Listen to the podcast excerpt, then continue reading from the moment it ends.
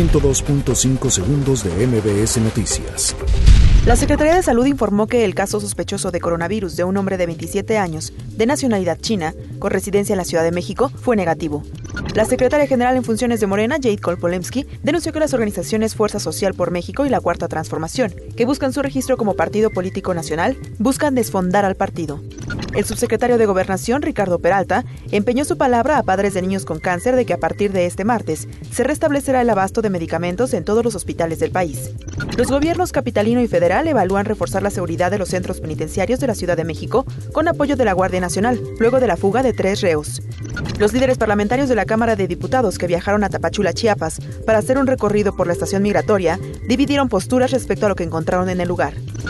Óscar Andrés N., el Lunares, deberá permanecer en el reclusorio norte, donde actualmente enfrenta el proceso que le inició la Fiscalía General de Justicia de la Ciudad de México por el delito de secuestro express.